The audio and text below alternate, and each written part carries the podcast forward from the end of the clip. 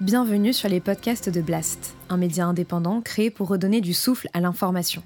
Blast vous propose un autre regard sur l'actualité, à travers des reportages, des décryptages, des enquêtes et des entretiens que nous avons décidé de convertir ici en podcast.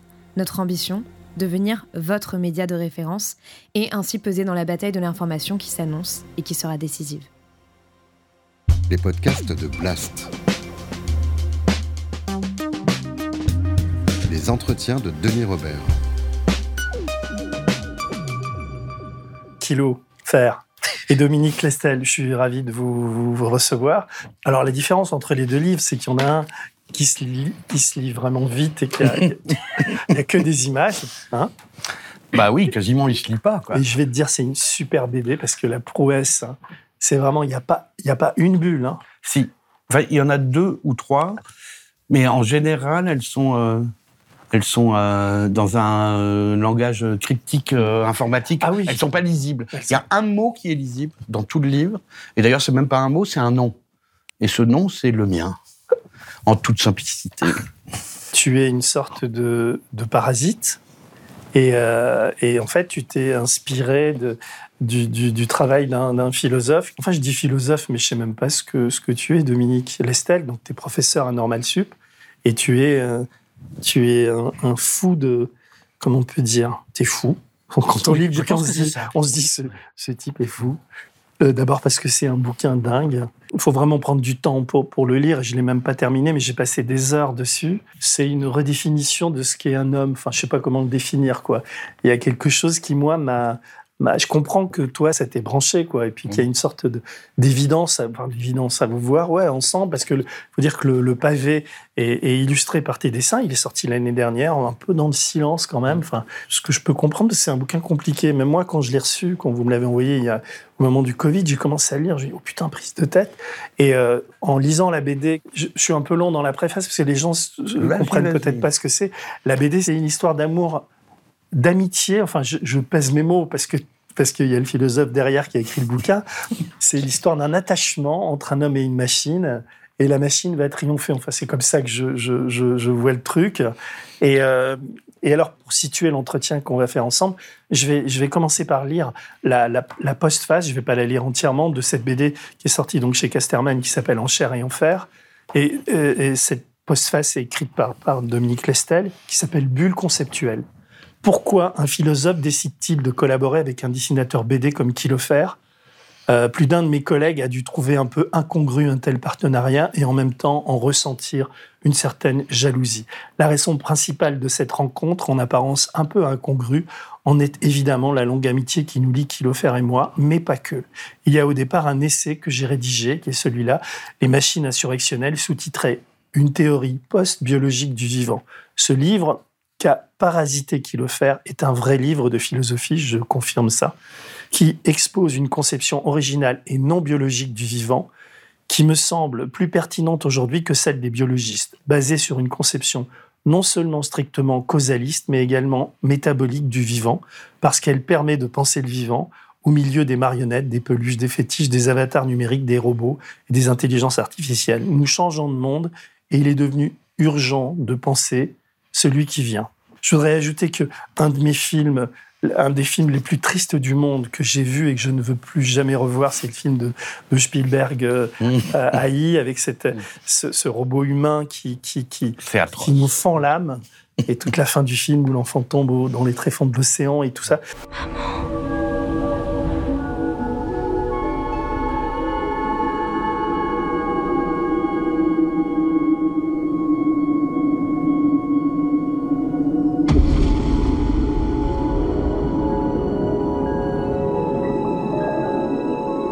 Et ce livre m'a évidemment refait penser à ce, film. Et vous m'avez donné, enfin tous les deux, des clés pour, pour comprendre ce que j'avais pas compris.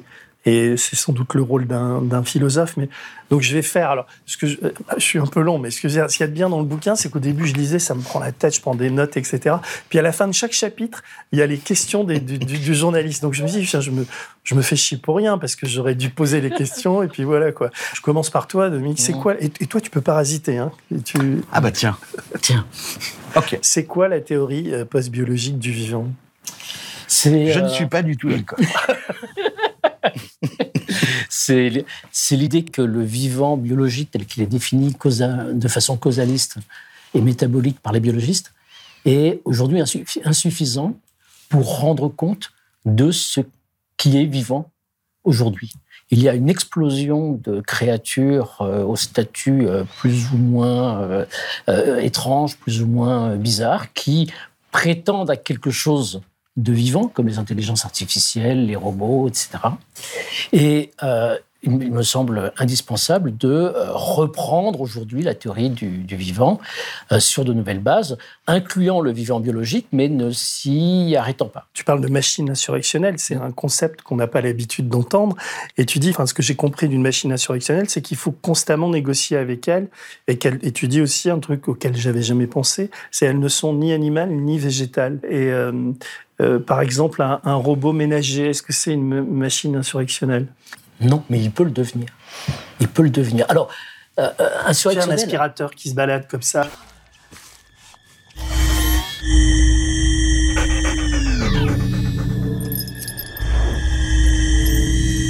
Certaines catégories qui peuvent avoir des, ca- des caractéristiques un peu, un peu euh, intelligentes, un peu euh, cognitives, euh, avoir des, des défauts comme une conscience professionnelle, à vouloir vraiment euh, traquer, la, traquer la poussière, même là où on n'a pas trop envie qu'il Ouais. euh, qu'il s'introduise. Là, oui, ça commence, ça commence déjà. Et puis, on peut avoir aussi des, des robots qui vont avoir certaines caractéristiques qui fait que, à un moment, on va se dire, non, je vais pas lui donner le coup de pied qu'il mérite parce que ça va lui faire mal. Welcome to Westworld. No orientation. No guidebook. Are you real? Well, if you can't tell, does it matter? Oui, mais en quoi ce serait. euh, ça- il bah, pourrait devenir insurrectionnel, parce que c'est ça le mot qui fait quand même un peu bizarre. La formule Insurrectionnel. est très belle. hein, je- Insurrectionnel, c'est la friction avec laquelle euh, euh, qu'on est obligé de mobiliser pour interagir avec ces euh, avec ces entités. C'est-à-dire que une, une machine normale euh, est un mode d'emploi qu'on doit suivre. Et Mm. on, on- on le suit ou on le suit pas. Après, on peut avoir quelques petits problèmes, un court-circuit, ou- mais en gros, on reste, on reste dans du causal et du mécanique. Alors que la machine insurrectionnelle avec laquelle on négocie, c'est il faut expliquer, il faut revenir, il faut être convaincant, il faut, etc., etc. Le grille-pain, on dit euh, tu, grilles, tu grilles la tartine. Et il grille la tartine. On n'est pas obligé de se lancer dans des explications. Alors, la machine insurrectionnelle, ça vient d'où? Ça vient d'un roman de Philippe Kindred Dick. Ubik. Et Ubik, je sais pas si tu te souviens, mais à un moment, le gars, il est euh, célibataire, endurci, etc. Il réussit à ramener une fille dans La son porte. Voilà. Et il veut aller euh, dans la, dans la salle de bain. Et il n'arrive pas à ouvrir la porte parce qu'il n'a pas mis les pièces adéquates, parce que c'est un, un dispositif hyper capitaliste dans lequel on pèse chaque euh, service Mm. qu'on comprend.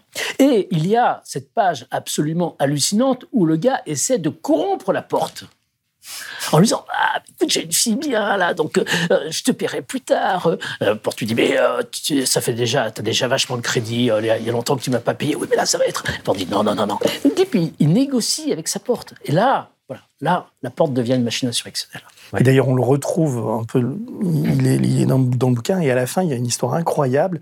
Peut-être qu'on Ouais. spoil un peu, qui est euh, l'histoire d'une tête qui est celle de Philippe Cadic, qui est une tête de robot qu'on retrouve dans un avion, mais qui est hyper ressemblante et que le Que le- réaliste ouais. que le, le- le- comment dire l'ingénieur qui l'a conçu, qui s'appelle Hansen, je crois. c'est ça c'est un bricoleur de génie Ouais. qui fait une tête de Philippe Cadic qui est euh, plus vraie que, que la vraie, euh, qu'il réussit d'ailleurs à programmer pour qu'il puisse répondre à des, à des questions. Et il part à un colloque à Las San Vegas, Francisco, San Francisco, oui, pour euh, présenter sa, sa tête. Et il doit changer d'avion. Et il oublie la tête dans le coffre à bagages. Et il s'en rend compte qu'une fois qu'il est, qu'il est arrivé, des millions d'euros, enfin un million, je crois. ah bah c'est c'est- puis et puis sa communication il peut travail. pas la faire et puis etc et on n'a jamais retrouvé la tête. Mm. Ça je trouve ça extraordinaire, c'est-à-dire qu'il y a quand même quelqu'un qui a la tête chez lui. Mais c'est-à-dire Non, mais c'est vraiment du caddie. Mais je voudrais savoir euh, euh, ce que c'est qu'un être vivant et est-ce qu'un robot peut, peut, peut devenir, selon toi, à long terme, un être vivant? Oui, alors d'abord moi je parle pas d'être vivant, je parle d'agent vivant. Mm. Être, je trouve que c'est déjà un peu trop spiritualiste euh, Ou non, biologique. ou, ou biologique ou bon toute entité comme comme un robot, mais même une peluche, une marionnette, etc. peut être effectivement vivant. Et le point important, c'est que je suis effectivement pas dans les métaphores. Je pense que certaines de ces entités sont effectivement vivantes. C'est un pari euh, incroyable que Léo Scarax ait euh, donné un de ses rôles principaux à une marionnette. Nos difficultés de marionnettistes, c'était comment faire en sorte que le spectateur qui regarde le film puisse accepter d'un seul coup la marionnette à l'image. On est des acteurs, et puis au bout de 20 minutes, paf Il y a une marionnette et l'actrice accouche, et là, c'est une poupée. euh, le rapport au réel est vraiment questionné.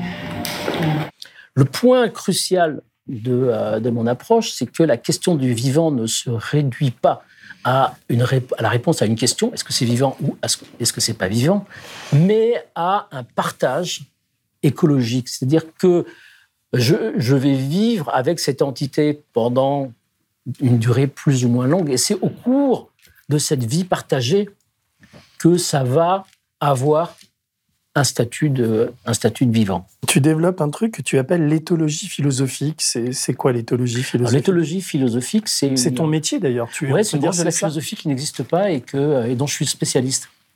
Non, mais sans, rire. C'est quoi l'éthologie Bah, c'est bah, c'est ça, non, mais je, je ris pas. Je ris pas du tout. Non, mais il faut, il faut dire que tu es vraiment éthologue aussi. Alors, tu as un diplôme d'éthologue euh, Tu es accroché dans ton en salon éthologie. Non, je suis. euh, mais j'ai fait beaucoup d'éthologie euh, puisque j'ai travaillé pendant des années au Muséum national d'histoire naturelle où j'étais euh, responsable de l'équipe d'éthologie cognitive. J'étais spécialiste à l'époque euh, des, euh, des orang-outans, des grands singes. Et, mais euh, l'éthologie philosophique, c'est Tu as pas- écrit des bouquins sur l'animalité, d'ailleurs, c'est le premier sur les robots, mais on retrouve des liens entre les animaux et les robots. C'est assez vraiment passionnant, toutes Oui, ces mais il y a pages-là. déjà des livres. Il y a déjà des livres où sur les animaux où j'évoque la question des robots. Euh, L'éthologie philosophique, donc très brièvement, c'est l'étude de euh, de la façon dont les agents vivants interagissent et vi- les uns avec les autres et vivent les uns avec les autres, Hmm. quel que soit le statut de euh, l'agent en question. C'est-à-dire que ça peut être des animaux. L'éthologie en général, c'est sur l'animal. Ça peut être des animaux, ça peut être des végétaux. On commence à avoir une éthologie du, végétal, mais pas encore bien, bien développée. Ça peut être des champignons, ça peut être des virus, mais ça peut être aussi des robots, ça peut être des poupées, ça peut être des, euh, marionnettes, et puis ça peut même être des fantômes. Et tu poses, tu poses au début du livre des, des questions qui peuvent, qui peuvent paraître incongrues, mais quand on voit la BD, on se dit non, euh, finalement c'est possible. C'est que tu dis, euh, on, est dans la science-fiction, enfin, mais est-ce, est-ce qu'un robot un jour pourra, euh, un robot familial ou un robot autonome pourra un jour hériter Euh, Est-ce qu'il peut y avoir des phénomènes de jalousie aussi? Parce que si on a des relations sexuelles avec un robot, comment ça se passe?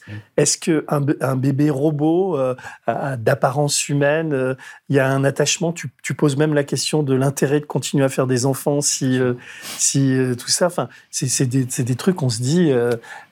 Enfin, chaque fois, on a une sorte de comment dire de petit recul quand on lit ça. On se dit bon, ça va, c'est de la provocation. Mais je suis pas sûr que ça en soit quand on quand on avance dans le bouquin. On a, tu crois, enfin, tu penses que réellement un jour ces questions vont, se poser, quoi. Absolument. Mais je pense qu'elle commence déjà à se, poser. Quand on voit qu'un juge, par exemple aux États-Unis, a considéré que euh, un homme dont l'avatar euh, dans un monde euh, dans un monde numérique persistant avait eu une relation adultérine avec l'avatar d'une femme dans ce dans ce dans ce monde, c'était considéré comme un adultère et ça a suscité un divorce. Ça Ah oui. conduit à un divorce. Donc on est déjà dans ce monde-là. On se rend on se rend pas compte, mais on est déjà dans ce monde-là. L'approche que j'ai, c'est ce que j'appelle, d'une certaine façon, l'approche du plouc. C'est-à-dire que je prends des hypothèses extrêmes au premier degré et je vois jusqu'où on peut les pousser jusqu'à rencontrer des paradoxes logiques ou des réfutations empiriques. Hmm. Et donc, c'est comme ça, à mon avis, qu'on peut avancer. C'est-à-dire qu'il faut prendre des, des hypothèses extrêmes et voir jusqu'où on peut aller. D'ailleurs, c'est bon, Kilo, toi finalement, cette hypothèse extrême, en fait, tu, tu l'as vraiment mise en image et tu- l'histoire que tu racontes, le, le lecteur euh, y croit quoi. C'est l'histoire d'un type qui qui vit seul avec son robot, il est entouré de drones. C'est un c'est une BD de d'anticipation quand même, on peut dire Oui. ça. Bah, Et- Dominique dit euh, au tout début de son livre que la philosophie est devenue une branche de la science-fiction. C'est Ouais, une très vrai. belle formule. Tu, tu dis ça, c'est assez vrai. Tu donnes une définition que j'avais trouvé bien. Je reviens un peu en arrière de ce que c'est qu'une machine insurrectionnelle. Tu dis c'est c'est des machines qui suscitent des frictions avec les autres êtres vivants, qui obligent à négocier avec elles sous des formes inédites et à composer avec des intentionnalités baroques pour lesquelles nous ne disposons pas d'habitudes fiables et rassurantes.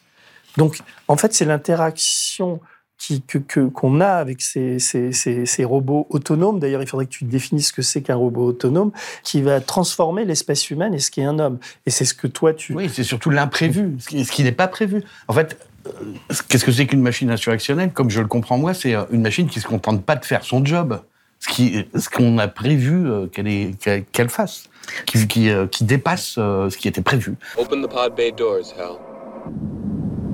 I'm sorry, Dave. I'm afraid I can't do that. Et donc, euh, bah, c'est ça le vivant finalement. C'est ce qui euh, sort du cadre. C'est ça. Et qui, qui conduit à l'aventure.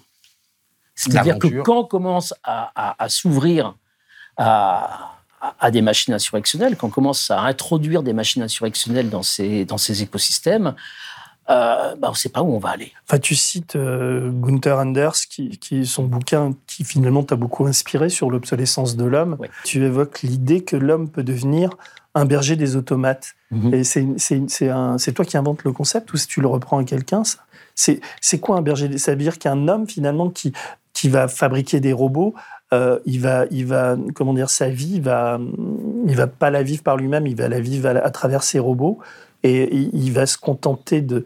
Enfin, c'est toutes ces idées de SF où euh, tu, ne- tu ne vis plus ta vie, mais tu la vis par, par l'intermédiaire de ces êtres-là qui sont des êtres ou numériques ou robotiques, etc.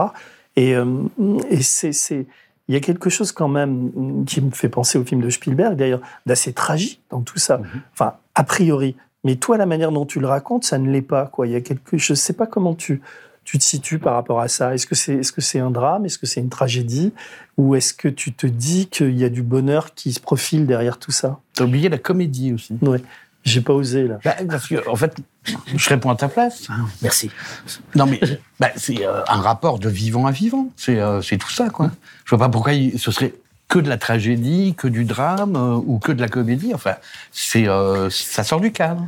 C'est la, la- la question s'explique par euh, l'angoisse qu'on peut ressentir à ce qu'on va devenir. C'est-à-dire que si on n'est plus des humains comme on est, euh, qu'est-ce qu'on va perdre? Tu dis d'ailleurs, je te coupe parce que c'est tout à fait lié à ça. À un moment donné, j'ai relevé une phrase, tu dis la fin de l'humain est programmée. Oui. Ça veut dire quoi? Ça veut dire c'est la fin de l'humanité? La- Ça veut dire quoi la fin de l'humain est programmée? Homo sapiens. Mais en même temps, tu dis, tout à la fin du livre, tu dis, il faut revenir à, à l'homme préhistorique, etc., à, à tout ça pour, pour pouvoir renaître. Enfin, j'ai pas très bien compris, euh, d'ailleurs, comment tu le situes dans le temps, mais on est à l'aube d'un monde de robots où les hommes vont petit à petit perdre du terrain ou... Non, on est à l'aube, à l'aube d'un, d'un monde dans lequel les agents vivants, humains y compris, vont, vont se transformer, euh, vont se transformer considérablement. Et c'est plutôt une bonne, une bonne nouvelle parce que les organismes qui, au cours du temps, ne se transforment pas comme les méduses, sont quand même des organismes assez primitifs. Donc le fait que l'on soit un organisme assez, euh, assez complexe et évolué, comme tout organisme complexe et évolué, est appelé Bah oui. à se transformer. Et puis est-ce qu'on est si content de ça Alors, que- de, voilà. de nous, Alors, que- finalement, jusqu'à en fait, l'angoisse, l'angoisse, ce serait, ce serait la- l'angoisse de quelqu'un qui se dit euh, il faut penser que dans, dans, dans un million d'années, le descendant de l'humain, sauf certains intellectuels un peu, euh, un peu, un peu dans les marges, personne ne se dira on a perdu, on a perdu quelque chose de fondamental en n'étant plus Homo sapiens. Il déconne, là, ou pas? Non, non, non. Bah non, mais je suis- et puis en plus, je suis assez d'accord avec lui. Est-ce qu'on a perdu quelque chose euh, euh, depuis qu'on n'est plus des australopithèques, par exemple, ça, 4 millions d'années Bon, non, je crois pas. Non, mais quand je dis déconne, c'est aussi parce que je, je, dans le bouquin, ce faut dire, ce qui, est- ce qui vraiment euh, permet de relativiser ce que tu écris puis de faire des moments de pause, c'est ces dessins. Quoi. Et il y a des moments où ce sont vraiment drôles parce que quand tu as des, des concepts où je dois lire cinq fois la phrase en même temps, tu as l'image de Kilo qui, Ouais. qui boit des verres, qui- à la fin il prend de la coke et tout. Parce Vous en faites pas, tout, tout va bien, continuez votre lecture. Euh, J'ai noté page 43 au début un truc, tu vas, tu vas peut-être réagir, c'est l'émergence d'êtres vivants artificiels nous oblige en retour à repenser la valeur que nous pouvons attribuer aux êtres vivants phylogénétiques, et pas seulement sur le plan moral. La mort d'un aïbo n'a pas le même sens que la mort d'un chien, même si le terme de mort peut sans doute s'appliquer aux deux. Le chien mort meurt pour lui-même, alors que l'aïbo ne meurt que pour celui qui lui a été attaché, à moins que dans les deux cas, on meurt toujours pour un autre. Un agent phylogénétique, euh, je l'emploie dans un sens très particulier et très précis, qui est un agent naturel qui n'a pas été modifié génétiquement. Ouais. C'est ça, c'est ça un agent phylogénétique. Parce que tu peux avoir des, des agents biologiques qui ont été modifiés génétiquement. Et un aibo, c'est c'est un- c'est en Japon, les, les chiens. Un aibo, c'est un chien. C'est les chiens de, de Sony qui, euh, euh, qui, qui, euh, Un chien robot. qui, qui des chiens robots, qui, des chiens robots qui, qui se comportent de façon euh, très autonome, Mm. c'est-à-dire euh, qui ne sont pas dirigés par une, une télécommande et euh, qui sont extrêmement, extrêmement impressionnants. Il y a eu à un moment donné, euh, au moment des Gilets jaunes, euh, vous vous souvenez, il y avait dans les. C'était c'était en Corée, je crois, il y avait ces chiens euh, qui surveillaient les jardins publics avec des caméras. Vous voyez à quoi Ah je non, pense mais là, tu parles des, des trucs de Boston, Boston Dynamics. Oui, c'est ça, Euh, ouais. c'est- pas la même chose. Le iBot, là, c'est. Non, parce que le highboat, c'est un animal de un compagnie. C'est un animal de compagnie, c'est-à-dire que c'est un animal. C'est avec- pas un animal numérique. C'est un. Non, c'est un vrai. Mm. C'est un vrai, mais euh, la grande, la grande invention de innovation de Sony à l'époque, c'était que euh, chaque propriétaire de l'Aibo pouvait programmer son Aibo de façon personnalisée et que euh, les programmes pouvaient euh, être transmis d'Aibo à Aibo. C'est-à-dire qu'il y avait des communautés d'Aibo qui pouvaient se, Mm. euh, se, mettre, se mettre en place. Dans les nouveaux modèles d'Aibo qui sont, qui sont apparus il y a quelques années, le Aibo, c'est-à-dire ce chien artificiel, peut se connecter sur Internet. C'est là que les problèmes commencent, parce que euh, là, tu sais plus qui t'as à la maison. Il va Ouais. aboyer sur d'autres chiens sur Internet. euh. Bah, tu, tu maîtrises plus rien. Quand c'est toi qui programmes sur ton ordinateur le- ton chien, tu sais ce que tu programmes. Mais quand ton chien se transforme à travers les expériences des autres Aibo par Internet, tu maîtrises plus rien du tout. Mais c'est là où, euh, où le, le bouquin, euh, te, te- enfin les questions posées par le livre te, te per- percutent la, la, la raison quoi. Quand, quand euh, tout le monde n'a pas réfléchi autant que toi ou n'a pas, parce que j'ai lu aussi dans les remerciements dans quelles conditions tu as écrit ce gros livre. Donc, tu as, pu prendre le temps de le faire, tu as été aidé, tu es allé au Japon, tu as fait tout ça. Mais euh, donc, les questions que tu poses, sont, on, on- on en rit là, il y a une manière un peu légère avec la bande dessinée, mais c'est des questions hyper importantes et qui sont vraiment essentielles, puisque je ne sais pas par quel bout le prendre, mais tu, parles parfois de transhumanisme, etc. Et tu, tu dis que c'est il y a quelque chose d'édifiant dans tout ce que dans tout ce que tu, approches, mais il y a quand même un moment où tu où, on prend peur, quoi. Peut-être pas pour nous, pas pour notre génération, mais le monde qui profile, c'est-à-dire euh, cette redé- redéfinition de ce qu'est un homme. C'est-à-dire qu'il y a à la fois, tu, tu parlais de l'histoire de ces chiens qui peuvent communiquer par Internet, donc on voit bien, on voit bien que la frontière commence à être trouble entre l'homme augmenté qui, qui se connecte en permanence, etc., et la machine qui, qui je dirais pas s'humanise, je sais pas si le terme est bon, mais la machine qui, euh, qui commence à prendre des connaissances, etc., et à un moment donné, tu sais plus très bien, c'est ce que raconte le livre, tu sais plus très bien, euh, tu perds des repères, quoi, tous ces repères qu'on a avec la biologie, avec les définitions simples de ce qu'est un homme. Et là, on est perdu. Hello. Hi. I've never met anyone new before. Have you? None like you. She's incredible.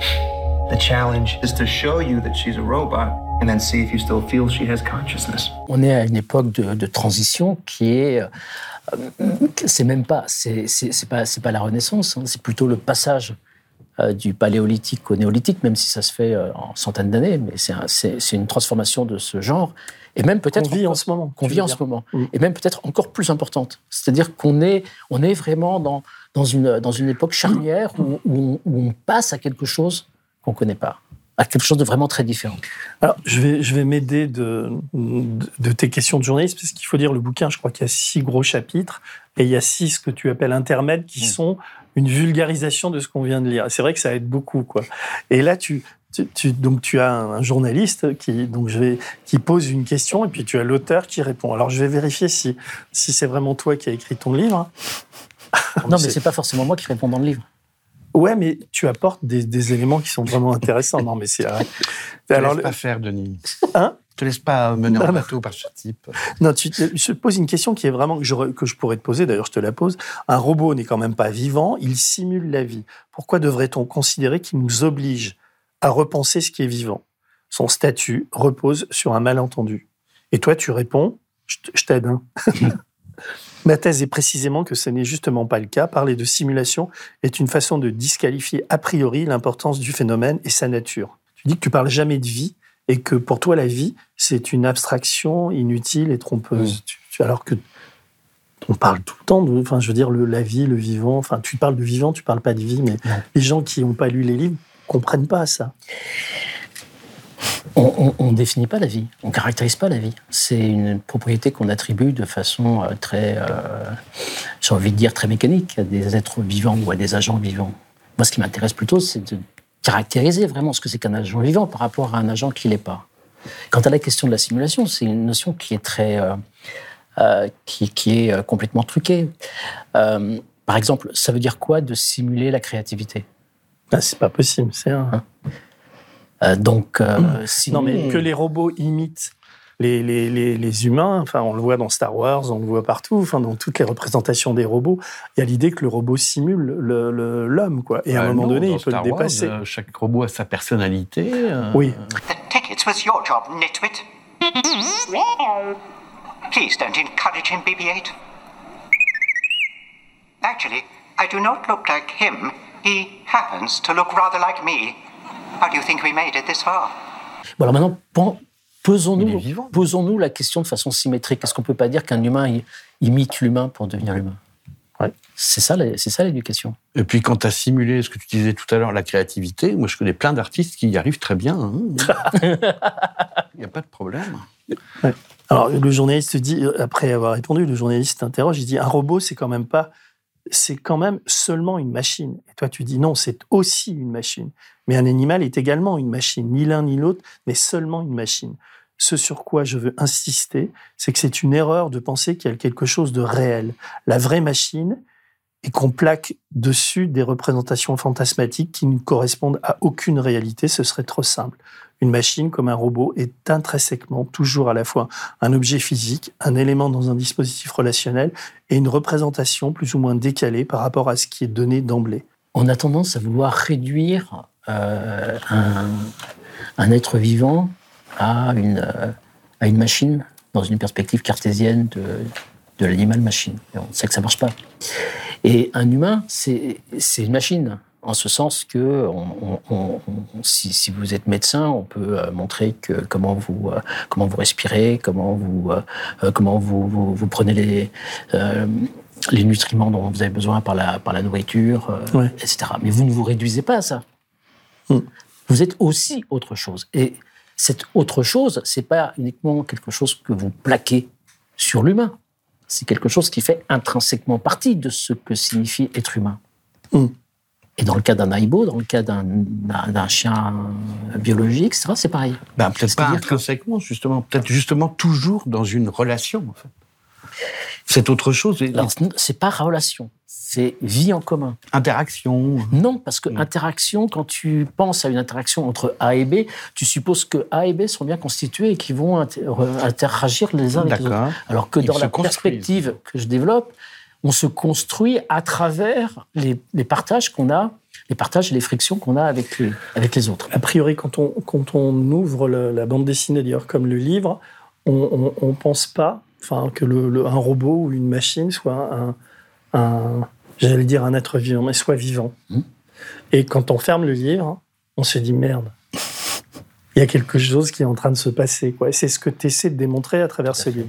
Et, et c'est pas forcé, et c'est pas forcément quelque chose qui est lié intrinsèquement à, à la complexité technologique, puisqu'on a des artefacts qui sont très simples et qui peuvent déjà fonctionner comme ça. Des poupées, un, domaine absolument fascinant, c'est l'histoire des marionnettes, et, euh, et les doudous des enfants. Pour, pour, un, pour un enfant, son doudou est vivant. Bonnie s'est amusée en classe. Elle s'est fait un nouveau copain. J'ai le plaisir de vous présenter Fourchette. Pourquoi je dois être un jouet? Il faut que tu sois conscient de la chance que tu as d'appartenir à un enfant. Hein? C'est ça que sa mère comprend pas quand sa mère trouve que le doudou est un peu sale et qu'il faut le, il faut le remplacer par un autre doudou et le, le- le- le- le- exactement le même, euh, bien sûr. Mais le gamin, non, parce que son doudou n'est pas un autre doudou.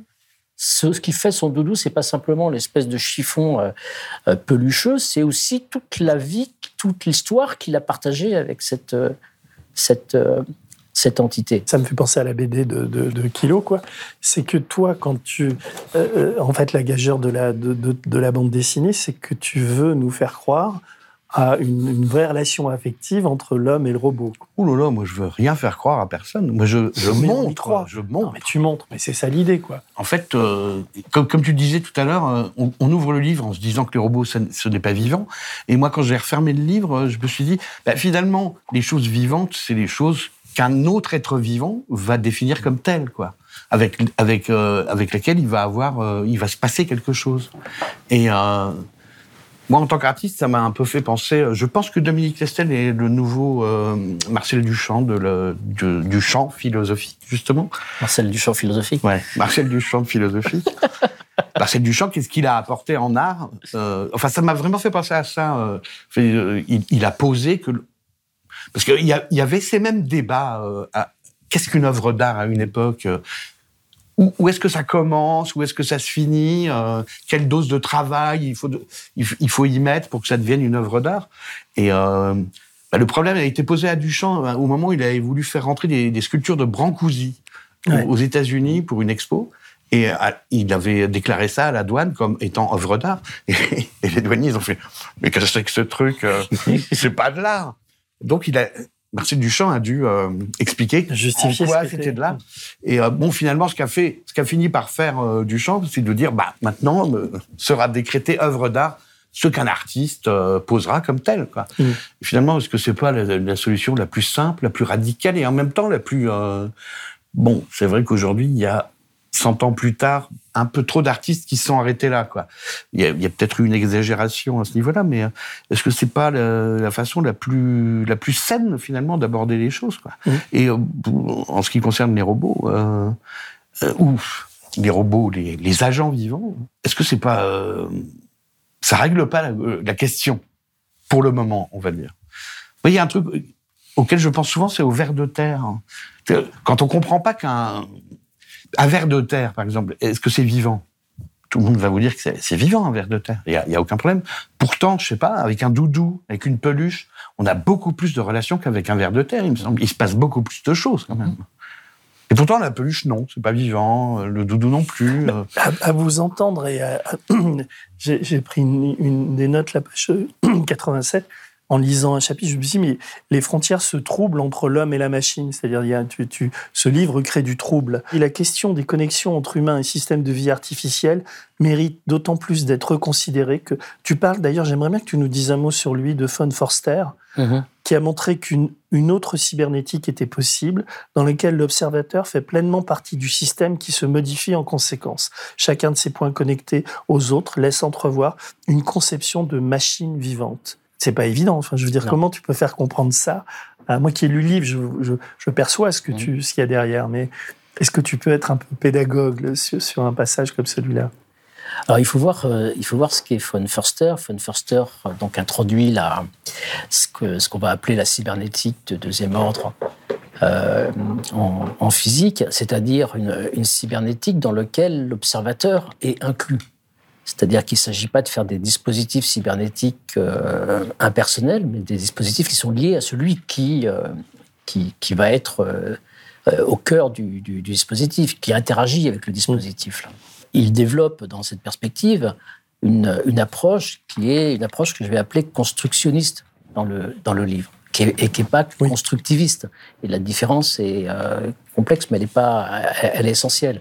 Le constructiviste, euh, c'est un peu ce que tu, ce que tu disais, c'est-à-dire euh, on va décider que c'est vivant euh, et puis euh, on va s'arranger, on va euh, éventuellement pour euh, mettre en place des lobbies pour que ce, ce soit considéré comme vivant. Et ce n'est pas, c'est pas ça que, que je veux dire. En fait, ce qui est, ce qui est en jeu, c'est que le réel est sous-déterminé et que connaître le réel, c'est l'inventer en partie. Mais on ne peut pas faire n'importe quoi, parce qu'il y a des contraintes non négociables. Et Ernst von Glasersfeld a, a une métaphore qui est très, très éclairante. Il parle de, euh, d'alpinistes qui sont en train d'ouvrir une voie sur une, euh, sur une face de, de, de- de montagne. Et euh, il dit, il y a d'autres voies possibles sur la face, mais Ça dépend des outils. mais ça dépend de beaucoup de paramètres. Ouais. Ça dépend des outils, ça dépend des. Donc il y a des contraintes non négociables. On- On peut avoir d'autres voies, mais on peut pas faire n'importe quoi. Et pour le vivant, c'est ça. C'est-à-dire que l'idée est qu'il y a d'autres façons de penser le vivant, mais penser le vivant, là, ça veut dire aussi faire émerger le vivant. C'est pas uniquement un processus intellectuel. Je comprends. D'ailleurs, je me mets à la place des gens qui nous, qui nous écoutent. Ils doivent, ils peuvent être un peu, un peu largués. Donc, c'est très bien que tu donnes, que tu fasses des métaphores ou que tu donnes des exemples. J'aimerais que tu, que tu nous parles parce qu'il y a un, un chapitre là, qui, enfin, des, un paragraphe qui m'avait intéressé. C'est sur les expériences de Grimaud. Mhm. Euh, Est-ce que tu peux un peu ra- raconter ce que c'est ce monde de l'étrange Je sais plus ce que ce que c'est. La vallée de l'étrange. Voilà, la, vallée, la vallée d'étrange, c'est une notion qui a été euh, euh, proposée par un ingénieur euh, japonais, Mori, Mm. que, reprend, que reprend Grimaud. Et la thèse de, la thèse de Mori, c'est que euh, on, va faire des, on va faire des robots humanoïdes de plus en plus euh, convaincants, mais qu'il va y avoir un moment à partir duquel cette perfection même va générer un trouble. C'est-à-dire que le fait de se trouver en face d'une machine qui fonctionne comme un humain va nous mettre mal à l'aise et va nous faire tomber dans ce que Mollet appelle justement la, la vallée d'étrange. Ah oui, c'est C'est-à-dire que cette perfection est elle-même génératrice de troubles. Je comprends très bien tes craintes, mais on vit une époque où tout est moderne.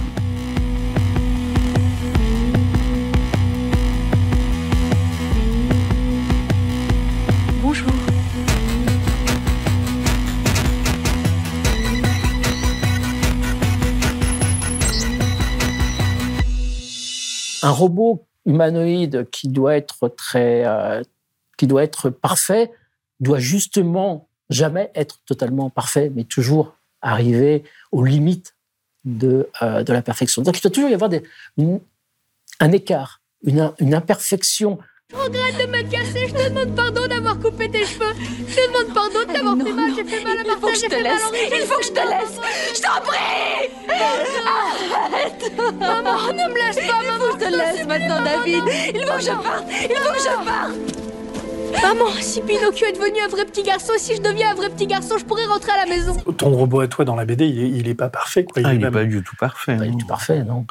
Non, puis même, que- quel serait l'intérêt finalement de refaire des humains? On sait très bien faire ça déjà nous-mêmes avec, avec, euh, nos appareils euh, prévus à cette époque, à, cette, à cet effet. Et euh, effectivement, il n'y a pas besoin. Quel serait l'intérêt?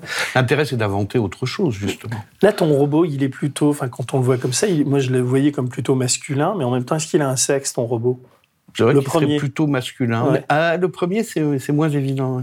Mais il y a, parce qu'il y a, oui, il y a deux robots dans, dans cette histoire. Il y a un robot plutôt old-fashion, euh, un peu années 80, Mm. qui, qui pourrait ressembler à ce qu'on voyait dans Métal Hurlant. Puis il y a un deuxième robot qui intervient ensuite, qui est plus actuel. Et ça, me- ça me fait penser à une autre histoire que tu, tu, tu racontes et qui est vraiment intéressante, là, qui concerne une femme amoureuse, une histoire du début du siècle de William James, euh, sur, euh, qui, qui, qui, euh, qui invente, très précocement d'ailleurs, parce que ça, ça a 120 ans, une femme artificielle. Et, et, euh, en fait, l'idée, si j'ai bien compris, c'est que cette femme, il essaie de faire une sorte de femme parfaite qui serait un. Tu peux expliquer ça, qui serait un Donc il se, de il se robot? pose la, il se pose la question de savoir si un homme peut tomber amoureux d'une femme artificielle qui serait exactement comme une vraie femme. What's it like to be alive in that room right now? Wish I could put my arms around you. Wish I could touch you. How would you touch me? Alors déjà, on peut se dire, bah, on voit pas l'intérêt de tomber amoureux d'une femme artificielle qui serait exactement comme une vraie femme, puisqu'il y a déjà des vraies femmes. Ouais. Bon. Mais lui, ça le, ça le trouble. Et il réfléchit à cette question et il répond non. Pour quelle raison? Parce que je saurais que cette femme, qui est donc un robot, ne m'admire pas. Et donc, je ne peux pas tomber amoureux de cette femme. Et dans le texte original, il met une petite note en bas de page où il explique donc Dieu existe. c'est un, un très grand philosophe. hein. C'est quelqu'un de vraiment, c'est pas, c'est pas un psychotique. euh, Mais en quoi une femme artificielle ne pourrait pas l'admirer? Bon, après, on pourrait se Non, mais- demander en quoi c'est si important. Non, non, mais la- mais- voilà, là, c'est ça, c'est ça la question. La question, c'est mais c'est quoi ce critère? On peut pas ne pas parler de Turing parce que c'est vrai que euh, euh, son expérience qui, consiste à, à, encore une fois, à troubler. C'est-à-dire, euh, l'expérience de Turing, c'est tu as un, comment dire, un, échantillon de, personnes qui parlent indifféremment à, un ordinateur et à un homme, et les ordinateurs sont tellement bien foutus que les réponses qu'ils donnent font penser qu'ils sont humains. Quoi. Et à un moment donné, on est incapable de savoir ce qui est humain et ce qui est robot. Quoi. Est-ce que c'est le début de, de, ce que va devenir la cybernétique et tout ça? Est-ce que c'est le début de quelque chose, Turing? Alors Turing, alors le dispositif de Turing, c'est un dispositif qui est d'abord un dispositif spatial dans trois pièces. C'est important. Dans une pièce, tu as un humain. Dans l'autre pièce, tu as une, un ordinateur. Une... Et euh, dans la troisième pièce, tu as un autre humain qui mmh. doit déterminer dans quelle pièce se trouve l'humain et dans quelle pièce se trouve l'ordinateur. Il ne sait pas. Et pour le savoir, il va poser des questions de façon abstraite, donc euh, par exemple par l'intermédiaire d'un clavier euh, euh, d'ordinateur. Et au vu des réponses qu'il va avoir, il doit décider qui est l'homme et qui, qui, est qui.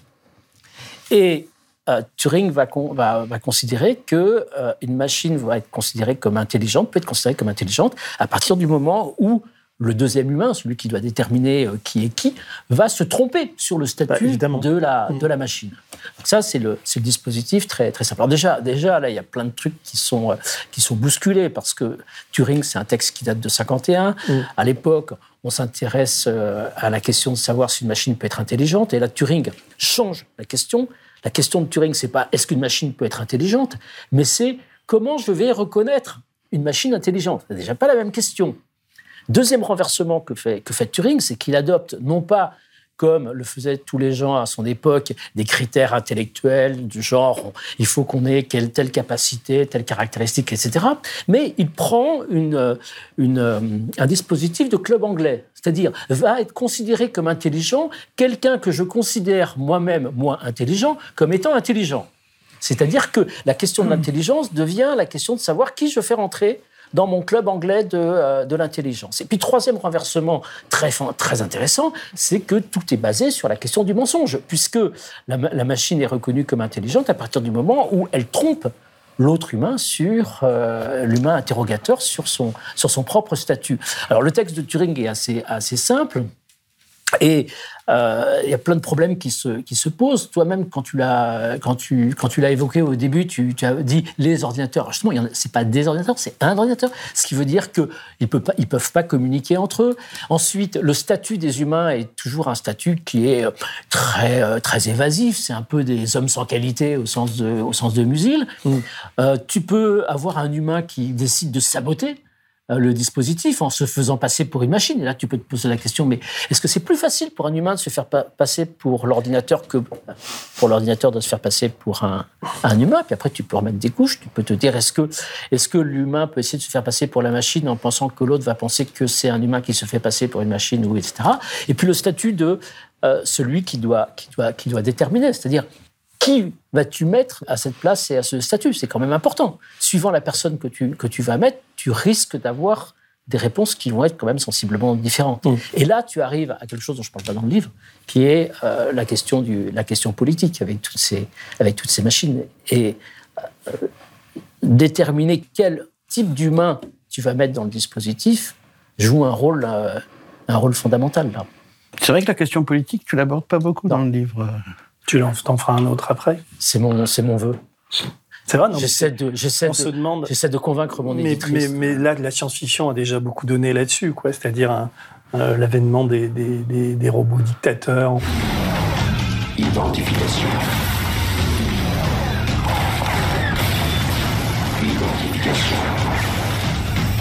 Enfin, je ne vais pas énumérer tous les livres de SF. Oui, mais justement, c'est pas forcément dans cette, euh, dans cette perspective qu'il faut. Euh, Les robots peuvent aider l'humanité à être meilleure. Toi, c'est ta thèse, un tout petit peu. Enfin, je sais pas si je. Ouais, je me suis dit, je vais pas être complètement noir quand même. Ouais. Mais d'ailleurs, s'il n'y avait pas eu Turing, il n'y aurait pas eu, tu sais, il y a, il y a deux, trois ans, il y a eu le, au championnat du, monde de Go aujourd'hui, au, jeu de Go, qui c'est beaucoup plus compliqué de gagner au Go que gagner une partie d'échecs. Il y a beaucoup plus de mm. combinaisons. Les, les, robots qui perdaient tout le temps gagnent tout le temps maintenant, face aux meilleurs joueurs de Go. Oui, alors, dans les années 80, je me suis intéressé à l'intelligence artificielle. J'ai fait partie d'un labo d'intelligence artificielle. Et euh, l'idée était qu'on n'arriverait jamais à, à, faire une, un, robot qui gagne, qui gagne au Go, qui joue même au Go. C'est mm. considéré comme extrêmement, extrêmement compliqué. Ce qui a changé, c'est les nouvelles techniques de programmation depuis les années 2010 euh, qui sont ce qu'on appelle les réseaux de neurones, Ouais. deep learning, qui consiste Qui imite le cerveau humain. bah, qui imite le cerveau humain, oui et non, parce qu'en en fait, c'est pas c'est pas vraiment un cerveau, mais qui transforme complètement la façon d'acquérir des, des connaissances, puisque on entraîne le, euh, le dispositif à euh, devenir performant. Avec des exemples. On lui explique pas les règles qu'il doit suivre. On lui montre des millions de parties de Go et il apprend lui-même à jouer au Go à, Oui, c'est à ça. travers ouais. ces- euh, à, à partir de ces, de, ces, euh, de ces jeux de Go. Ce qui conduit à une situation potentiellement dramatique, c'est que maintenant on a des machines, on ne sait pas comment elles fonctionnent. Avant, dans, une, dans un système d'IA, La manière dont, dont elles apprennent d'elles-mêmes fait que le- la, la machine ne, ne dépend quasiment plus de l'homme et elle, est, elle a une autonomie. C'est ce que tu. Et, et son histoire, on ne connaît pas son histoire. C'est-à-dire qu'on ne sait pas ce qu'elle a retenu, ce qu'elle a. euh, elle fonctionne euh, comme un, comme un humain de cette façon. Alors, si c'est une machine Alors que dans une- on n'est pas dans la merde quand même là. Ben, c'est ce que je suis en train d'expliquer dans le livre. hein. On est dans la C'est ce que j'ai cru comprendre. on est vraiment dans la merde. Je tu, tu poses une question, là, enfin, je vais, la- je vais te la poser. Tu dis, euh, si j'ai bien compris, donc c'est un chapitre qui s'appelle euh, Comment laisser vivre les machines. Et tu dis, si j'ai bien compris votre chapitre, donc le journaliste que tu imagines dit, les robots ne sont pas vivants en soi, mais ils le sont dans le contexte de situations particulières et ils doivent être pensés dans une classe plus- plus large d'objets que vous appelez les artefacts générateurs de sens qui sont déjà mobilisés de cette façon depuis au moins la préhistoire, avec des fétiches, des gris-gris, etc. Est-ce que ce n'est pas une thèse un peu caricaturale? La réponse est. euh, donc je ne sais pas qu'est-ce que je réponds. Tu réponds, la thèse prend nos croyances actuelles. J'ai trouvé la question enfin intéressante. Moi. Notre conception très occidentale du progrès serait plutôt de considérer que si les machines deviennent un jour vraiment vivantes, et le vraiment n'est pas seulement décoratif, ce sera dû au progrès scientifique et technique, et seulement à eux. Je pense que c'est une erreur qui s'appuie sur deux idées erronées. Croire que le vivant est un phénomène autonome tout d'abord, et penser que nous progressons de plus en plus vers la fabrication d'êtres vivants par des techniques de plus en plus perfectionnées. C'est l'idée qui me semble fausse que plus nos technologies vont se développer et plus on a des chances d'arriver à, à fabriquer des, des artefacts vivants. Puisque Des artefacts, c'est des robots. Comment tu définis l'artefact? Justement, les robots sont des artefacts, mais tous les artefacts ne sont pas des robots. Et là, quand tu regardes la liste des artefacts générateurs de sens, tu vois qu'il n'y a pas que des robots. Tu as aussi des grilleries, tu as aussi des fétiches, tu as aussi Oui. des idoles, tu as aussi des, etc., des marionnettes, des doudous. Et tous ces, tous ces artefacts fonctionnent déjà, au moins pour certains, comme des agents vivants. Pas comme des agents qui simulent le vivant, mais vraiment comme des agents vivants. Et c'est là où, où- où se pose la question que tu fais. Mais ça sera jamais des êtres, des, comment dire, des, agents vivants authentiques. L'authenticité du vivant, ça existe quand même. Ou le concept d'authenticité, tu dis que c'est de la blague.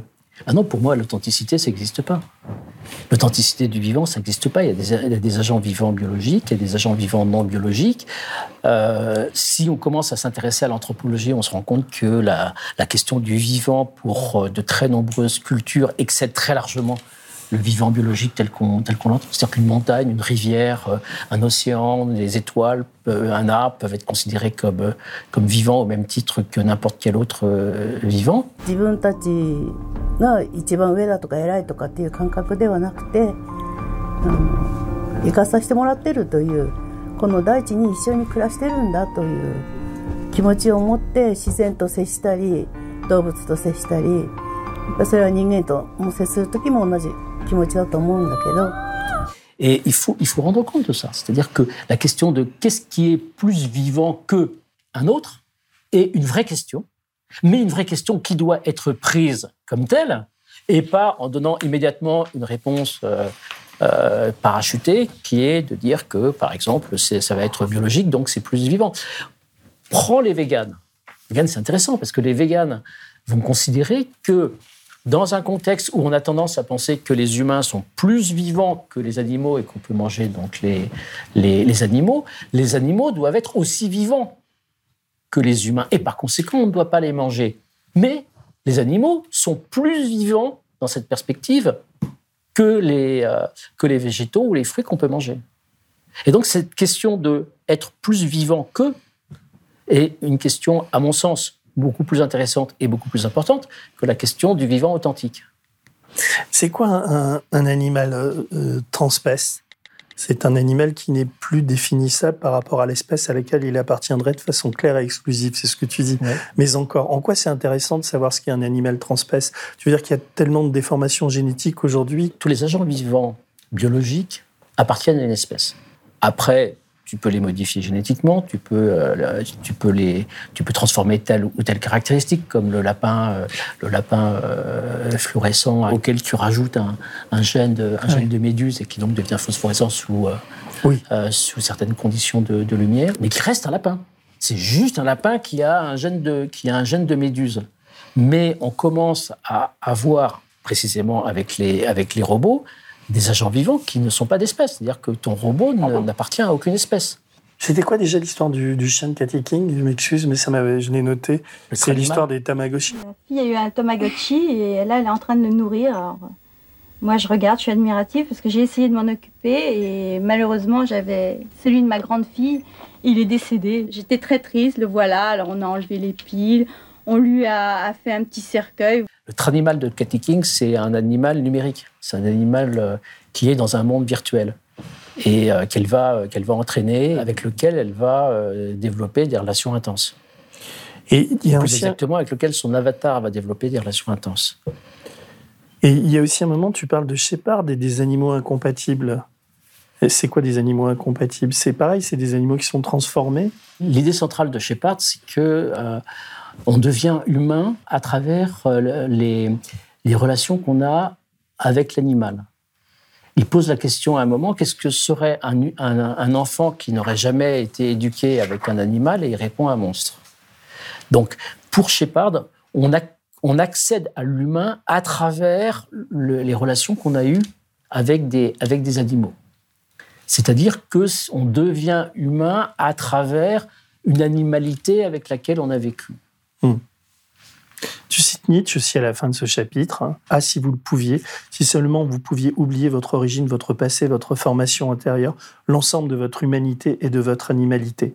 Mais il ne s'agit pas d'oublier, l'enjeu est bien de réactiver notre origine à partir d'une nouvelle configuration du vivant. C'est ce que je te disais tout à l'heure, quoi. C'est-à-dire que quand on te lit, on se projette dans une sorte de, de, de science-fiction, d'un avenir euh, où l'homme se, se- enfin, l'être vivant se déshumanise de plus en plus. Et toi, tu dis, c'est pas ça qu'il faut faire, il faut revenir en arrière et il faut repenser d'où on vient. Et c'est comme s'il fallait re- comment dire, faire une fonction reset et reprogrammer l'homme. C'est ça que tu veux dire? Je sais pas très bien. Un peu. Alors ça, c'est le. c'est le- tu, tu as vu qu'il y a un sous-titre dans le livre euh, qui est euh, Traité d'éthologie philosophique, volume 1. Oui. Donc le traité d'éthologie philosophique, volume 2, est supposé être sur le zoofuturisme. Et en fait, c'est cette question que j'ai discutée. Alors, tu la poses- la question de la réanimalisation de l'humain. Face à ces machines, une possibilité de l'humain est de se réanimaliser, c'est-à-dire de transformer les relations qu'il va avoir avec les, avec les animaux. Mais c'est déjà ce qu'on a dans Blade Runner. Tu as une, euh, une alliance stratégique entre les humains et les animaux face aux réplicants, qui sont des robots euh, en- humanoïdes extrêmement, euh, extrêmement perfectionnés.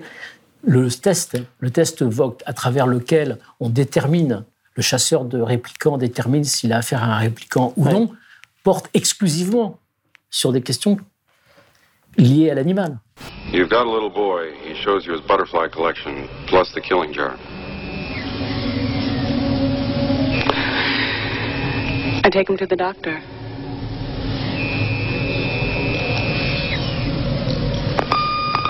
Parce que le réplicant n'a qu'un rapport abstrait à l'animal. Par exemple, si on lui dit on t'offre un, un sac de croco- en, en crocodile, est-ce que tu l'accepterais? Un humain répond immédiatement non, parce qu'un sac en crocodile, forcément, le crocodile a été tué pour le faire, etc. Alors que le réplicant, il réfléchit. Et la fraction de seconde qu'il met à réfléchir, parce qu'il réfléchit quand même très vite, mais la fraction de seconde qu'il met à réfléchir marque la différence. Et l'animalité est omniprésente, à la fois dans le film et dans le, le roman de Philippe Cadic qui, euh, dont il est tiré. Et omni-absente aussi, parce que c'est un monde dans lequel il n'y a plus de vrais animaux.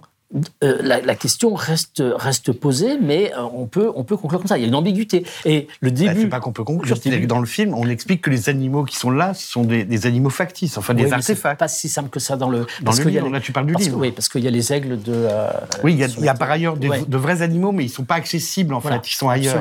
On est coupé de. Je vais vous laisser là. non, mais tout va bien. Mais d'ailleurs, comment vous vous êtes rencontrés tous les deux? C'est quoi l'origine, votre histoire commune? Ça remonte à si loin. Ça remonte à très loin. Danielle Rivière, un- une éditrice. C'est les- la directrice des éditions d'Ivoire. Qui vous a, qui s'est dit, vous Qui pouvez travailler avait, ensemble. euh, qui avait organisé une performance qu'on a faite à la Fondation Cartier. Oui, mais avant ça, elle avait une collection de livres. euh, Elle avait une idée assez marrante. elle- C'était de, de faire travailler un illustrateur et un écrivain ensemble autour d'un conte, d'une fiction, d'après des travaux de, de scientifiques, de philosophes. Moi, j'avais travaillé avec euh, Nicolas Ancion et Dominique. Toi, tu avais travaillé avec euh, Avec euh, le romancier Pierre Sange. Pierre D'accord. Et vous, c'était il y a combien Il y a 20 ans ou il y a... Non, un peu moins que ça, Euh, une quinzaine d'années. Ouais, une quinzaine d'années. D'accord, non, c'est pour com- comprendre la genèse. C'est vrai qu'on avait fait une performance ensuite, euh, à la suite de ces deux livres. On s'était euh, rencontrés à ce moment-là. Ouais, on s'était un peu plus parlé. Et là, c'est une forme de, de performance. Quand vous parliez, je pensais au livre de Damasio aussi. Je ne sais pas si vous l'avez lu, Les Furtifs. Non. Tout le livre tourne autour de cette question. Les furtifs sont des. Pas spoiler, mais c'est des êtres. On ne sait pas si c'est des êtres mm, animaux, tout ça, mais qui, dans une société Oui, complètement robotisée. C'est incroyable ce livre. C'est le plus beau livre de SF que j'ai vu depuis très longtemps. Et, et Dominique, ensuite, on, s'est un peu plus fréquenté quand j'ai fait la revue Mon Lapin Quotidien euh, à Mmh, l'association, mmh, mmh. où là, je lui ai demandé. euh, je voulais que dans cette revue, il y ait des textes un peu sérieux.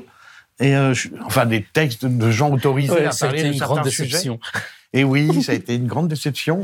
Bah, comme on disait tout à l'heure. Bah, parce qu'en fait, euh, Dominique n'a pas du tout fait ce que je lui ai demandé. Enfin, ce que j'espérais. Je lui ai pas rien demandé. euh, je lui ai pas demandé spécialement d'être sérieux. Je lui ai demandé d'écrire. Mais c'est vrai que je lui ai demandé d'écrire des choses plutôt autour de l'animal, euh, parce que Oui, Dominique est plutôt connu euh, pour ça à la base. quoi. Il n'en a tenu aucun compte et il a fait. bah, C'est-à-dire qu'il n'avait pas besoin de moi pour écrire déjà des choses euh, comme ça. Quoi. Revenons à nos robots. Il y a une question que tu poses sur l'animalité artificielle. Euh, L'humain joue quand même un rôle central. Ces animaux sont incapables de se reproduire par eux-mêmes comme de vrais êtres vivants. Donc c'est quand même une différence. Là, là, la frontière, on peut dire qu'elle existe. L'idée de reproduction fait qu'il y, a une- il y a une frontière entre les deux ou pas? Bah, pas, pas du tout, parce qu'il y a des animaux qui sont incapables de se reproduire eux-mêmes. Le fameux phénomène qui a été euh, tant, tant aimé par Deleuze euh, de- du bourdon et de, et de, et de l'orchidée. Il y a plusieurs espèces d'animaux qui ont besoin d'autres espèces pour pouvoir se reproduire. Les parasites. Par les parasites. Cette idée que pour être vivant, il faudrait être capable de se reproduire soi-même, c'est une idée fausse. tout, tout le livre repose, bon, on dit amour, mais c'est sur une histoire d'amitié. Et il y a un moment donné, d'ailleurs, je me suis dit, Il y a un vague sous-texte comme ça, un peu homo-érotique. euh, effectivement, les robots, on ne sait pas si c'est des femmes ou des hommes, puisque ce sont d'abord des robots, mais euh, il y, a, un vague comme ça, une vague ouais, ambiance comme ça, mais rien de, rien grave, je rassure tout le monde. Mais là, euh, euh, Dominique, tu as une conception de l'amitié qui, je me dis, bon, Kilo, évidemment, c'est un, un ami, mais putain, tes, tes- tes amis doivent être un peu jaloux parce que j'ai l'impression que tu leur préfères les, les- les robots, quoi. Puisque J'ai pas d'amis. Ouais, c'est ça, c'est-à-dire que, explique-moi ça, parce que le journaliste te demande, À c'est un, part, à part Kilo. c'est un peu effrayant votre conception de l'amitié avec les machines. C'est euh, c'est vrai que tu innoves en disant qu'un homme peut très bien être attaché à une machine et que l'amitié n'existe pas. Enfin, c'est c'est assez, assez noir quand même comme conception du monde. Je te crois pas quand tu me dis que tu n'as pas d'amis. C'est euh, noir, mais, euh, mais c'est euh, aussi euh, un constat, un, un constat que les, que les socialistes ont, ont laissé de, de côté, qui est euh, cette inégalité dans l'amitié. C'est-à-dire qu'il y a des gens, comme tu sais, qui ont, qui ont beaucoup d'amis et, et beaucoup de gens qui n'ont pas d'amis. C'est-à-dire que La, la- la solitude est un vrai problème aujourd'hui dans nos, dans nos sociétés. Et euh, le fait de pouvoir avoir des relations, alors là pour le coup c'est des vraies relations, des relations amicales, des relations affectives, des relations euh, sympathiques avec un, avec un, un artefact. euh, Mais toi, tu peu, tu euh, t'imagines euh, finir ta vie avec un comme comme Kilo avec un avec un robot? ben, Bon, déjà. en fait, non. Ah, Non. J'allais dire, ma vie n'est pas finie dans le livre, mais euh, c'est Oui. pas si clair que ça. Mais non, mais alors Rien on va n'est pas clair. spoiler la fin du Non, non, livre. mais, mais regarde les enfants avec leur doudou. Hmm. Quelle, est, quelle est la relation que, a- y a-t-il une vie après le doudou? que ces, que, ces, Oui. que ces enfants ont avec cet artefact? Je ne dis pas qu'on va avoir une des, relations, euh, des relations affectives euh, ou, ou amicales avec euh, n'importe quel artefact, mais avec certains artefacts. Mais toi, tu te vois finir ta vie avec ta femme? Non, mais en tout cas, il y, a des, moments où tu dessines. Mais moi, je me vois pas boire, ne pas boire de coups avec mes copains, quoi. Toi, quand tu bois des coups avec ton robot, tu as ton verre et lui, il a une sorte de, de, de, de- de clé USB comme ça et vous trinquez comme ça. Bah, et alors euh, Bah, je sais pas. euh, moi, je, tout à l'heure, on a, toi, tu as pris un café ou un whisky? Ça, ça m'a pas dérangé. Hein Non. Alors, une clé USB ou un café, pour moi, c'est pareil. hein. Pour Ah, moi mais- aussi. Mais là, c'est un peu, c'est un peu une blague, quoi. Ton, ton histoire d'amitié qui n'existe pas. Enfin, je comprends pas ce que tu veux dire. Est-ce que tu es sérieux quand tu dis que euh, finalement, dans une, proje- une projection, enfin, dans, dans un avenir qui peut être assez proche, euh, un homme pourra indifféremment être euh, ami avec un, avec une machine et avec un autre homme? C'est ça que tu, tu, tu dis ou je me trompe? Est-ce que tu as entendu parler des Love Dolls? Des? Real Dolls. Les, euh, les, poupées, euh, oui, les je- poupées il y a des films, oui, je vois très bien. Sauf que moi, je me suis beaucoup intéressé à cette question. Il y a une littérature qui existe sur le, sur le sujet. Et ce qui est très intéressant, c'est que euh, ces poupées sexuelles, en fait, ne sont pas très sexuelles. C'est-à-dire que euh, faire l'amour avec une poupée, ça devient quand même gonflant au bout d'un moment. Ouais. Ah, gonflant. Pardon. Et le statut de la, les, les études empiriques sur les propriétaires de ces, de ces poupées montrent que la, la sexualité a un rôle assez secondaire. En fait, c'est des présences. C'est des présences avec lesquelles euh, ces, euh, ces, ces gens ont des, vrais, euh, des, vrais, des relations extrêmement fortes. D'accord, mais c'est pas Bah, c'est pas hyper. plus stupide qu'avec un chien, si Si. Where did you meet this person? On the internet. Everybody's doing that now. That's great. J'en sais rien.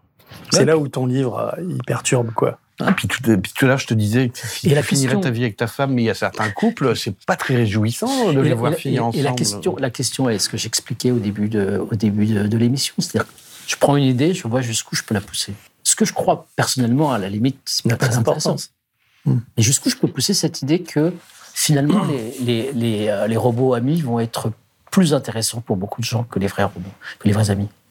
Alors, c'est vraiment un pavé. hein. Je veux dire, on, passe beaucoup de temps. Il faut, le lire, le relire. Moi, je vais, remettre le nez dedans.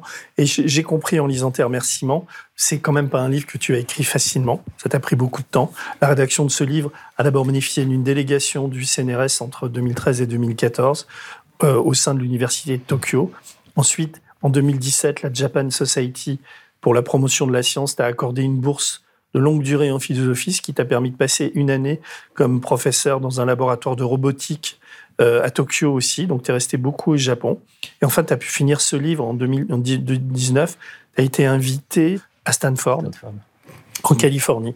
Donc, c'est grâce à tous ces séjours et tout ça que tu as, écrit ça. Oui, j'ai été quand dans même à une une situation privilégiée pour Ouais, mais tu es, quand même à une place unique pour, pour pouvoir nous parler de ça. Tu es, Oui. un être euh, vivant assez particulier qui est en interaction avec tous ces mondes.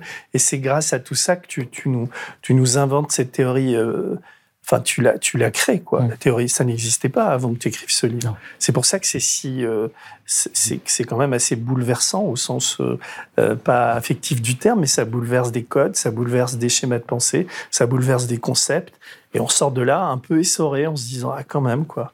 Et heureusement, et l'application donc du, du, du livre, c'est cette histoire improbable d'amour entre. pas tout à fait une application. hein. La, la bande dessinée là, qui existe toute seule, euh, sans le texte. Oui, bien sûr. J'ai viré tout ce qui était texte. Euh, elle, est entièrement contenue dans le premier livre. Là aussi, c'est une première euh, à ce niveau-là. C'est la première fois, à ma connaissance, qu'un qu'un traité de philosophie contemporaine paraît comme ça, avec Mm. une bande dessinée à l'intérieur. Et ça marche très bien. Ça, ça, ça donne quelque chose au livre qu'il n'aurait vraiment pas. C'est-à-dire que c'est pas de l'illustration, c'est pour ça que je parle de. Ah non, mais je confirme, hein. euh, ça, ça donne vraiment à réfléchir. Et en plus, c'est pas du tout un jargon, quoi. C'est, vrai, tes chapitres où tu, tu, tu, tu es très didactique derrière, t'aide à comprendre, quoi. Mais l'univers dans lequel tu nous entraînes est a, a priori euh, euh, euh, complètement incongru, quoi. Mais à la fin, on se dit, mais quand même, il a, il a peut-être raison, ce, moi, je pense ce qu'on on philosophe. change, change d'univers là. Il se passe vraiment quelque chose dans ce moment.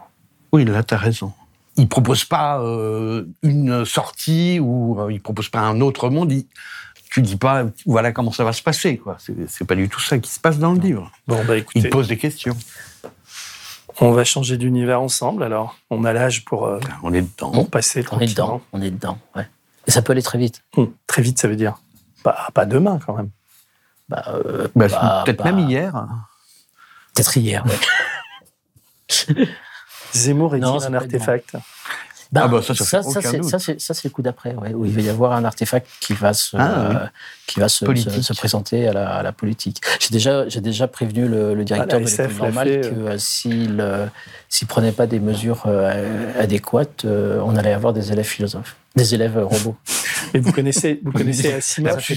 Dans Asimov, dans ses nouvelles, il, a, il y a une nouvelle Il très connue où il envisage un robot qui, qui, qui a un- un- une apparence humaine qui, qui, qui, qui, qui crée un, un- un- non pas une dictature, mais le, le- les, les hommes vivent mieux sous, sous, le, sous la, la- la présidence de ce robot que sous la présidence d'un homme. C'est Ben, ça, assez- ça peut, ça, ça peut se défendre. Ça peut se défendre. Dans une conception anarchiste euh, du monde, on peut donner deux, deux définitions à la notion d'anarchisme. La première, c'est le pouvoir à tout le monde. La deuxième, c'est le pouvoir à personne. Et le pouvoir à personne, c'est c'est ça. C'est le robot qui est, euh, qui est un dictateur bienfaisant. Tu veux dire que le robot serait personne Mais si le robot est un être vivant? Non, mais je- ce que je veux dire, c'est que le robot n'a pas de- n'a- n'aurait pas d'intérêt euh, d'intérêt propre à quelque chose. Justement, Mais- une sorte de. Mais, un mais robot n'est pas raciste. Non, non, il n'est pas raciste, il n'est pas sexiste, il est, euh, etc.